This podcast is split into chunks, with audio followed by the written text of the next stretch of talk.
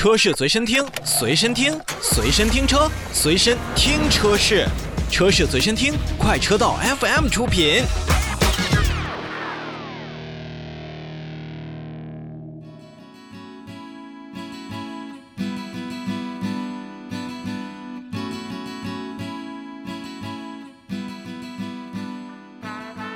召回再来看奔驰，奔驰也是在上个月的月底，九月三十号呢，去召回二零二零年八月二十七日至二零二零年十二月十一日期间生产的部分进口的 S 级别的车辆，共计二十二台。本次召回范围的车辆呢，由于生产的偏差，导致蓄电池的供电线速电器连接器当中的线速固定螺栓扭矩不符合要求，那造成电路的连接呢可能会偶发中断的现象，就可能会产生引发放电。有起火的风险，一旦电路连接完全断开，车辆呢就无法启动了，也是存在安全隐患。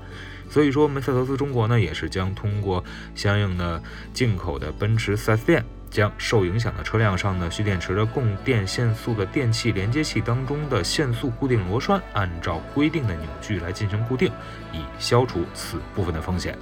你看，不管是刚才我们所提到的奔驰 S 以及保时捷上面的一些问题，那么往往呢也都是在整个的扭矩的范围内，并没有一个特别良好的，或者说是特别正确的一个安装方式，所以呢，在提醒大家看看自己自身车辆是否有召回这样的信息之后呢，我们也要提醒很多的厂家，其实在出厂当中啊，并不能老看咱们的整车或者说是零部件到底合不合格，实际上安装工人的每一个扳手以及咱们自动流水线上的每一个扭矩的力矩，也要好好检查更加清楚。